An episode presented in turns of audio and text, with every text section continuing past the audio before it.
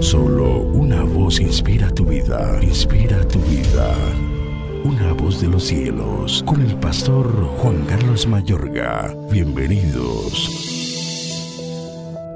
Porque aún sois carnales, pues habiendo entre vosotros celos, contiendas y disensiones, ¿no sois carnales y andáis como hombres? Primera de Corintios 3:3. Dejemos la rivalidad.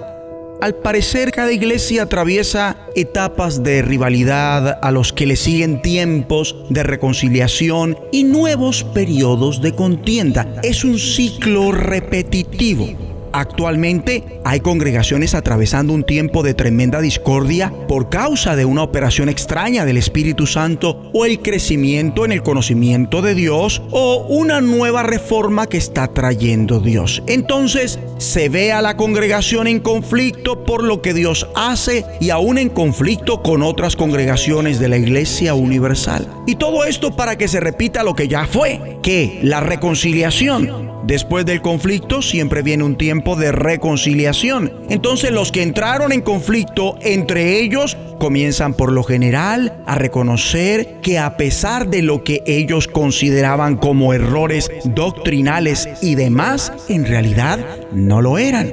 Y esto será hasta que Dios lance del cielo una nueva bomba espiritual.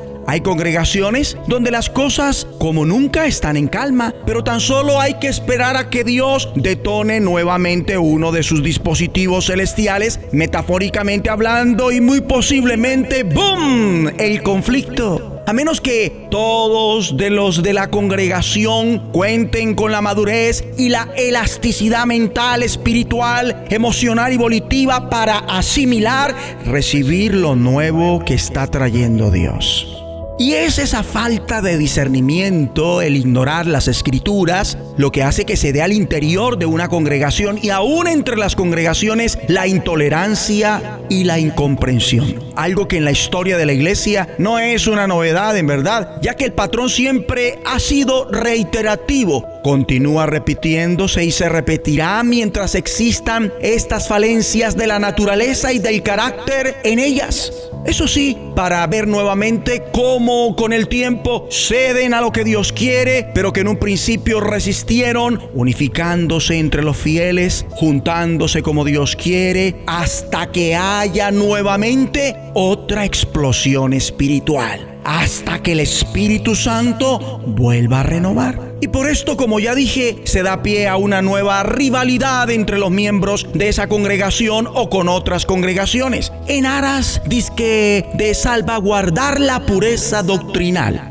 De esta manera se promueve una nueva división, donde se toman medidas drásticas en el nombre de aquel que una vez pidió a Dios diciendo, para que todos sean uno, como tú, oh Padre, en mí, yo en ti, que también ellos sean uno en nosotros, para que el mundo crea que tú me enviaste. Unidad que comienza por la iglesia local. La unidad de la iglesia universal sobre todo se expresa en la iglesia local. Es que la iglesia universal se da a conocer en cada congregación local. Mi amable oyente, sería una experiencia sensata para cada uno escudriñar las palabras del Señor Jesús y luego las del apóstol Pablo y como miembro del cuerpo de Cristo, como parte de una congregación, hacer un examen de la propia vida y del ministerio, teniendo en cuenta que básicamente el ministerio de todos y cada uno de los miembros de la iglesia es el ministerio de la reconciliación y mirarse si se es un cristiano sembrador de pleitos o un líder de contiendas, disensiones y herejías en el cuerpo de Cristo en su congregación. De ser así, entonces se están dando en la carne y no en el espíritu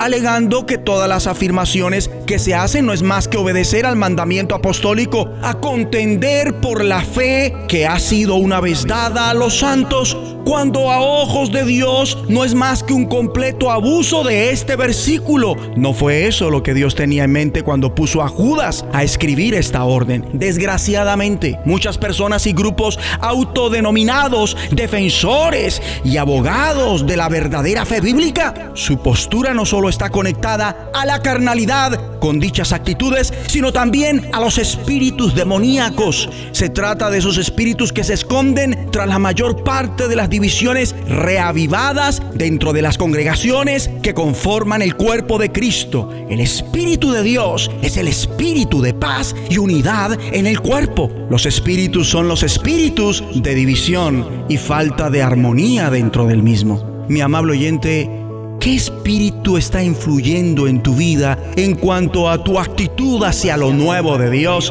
y que está confirmado a la luz de la suma de su palabra, que es verdad, ante los hermanos de convicciones doctrinales o eclesiásticas superiores y por ende distintas, producto de un crecimiento en la gracia, el conocimiento de nuestro Señor y Salvador Jesucristo, en todo lo que Dios quiere, en aquel que es la cabeza, esto es Cristo, creciendo para salvación en la palabra de Dios, debido a que crecen y abundan en amor, en la obra del Señor siempre, en el conocimiento de Dios.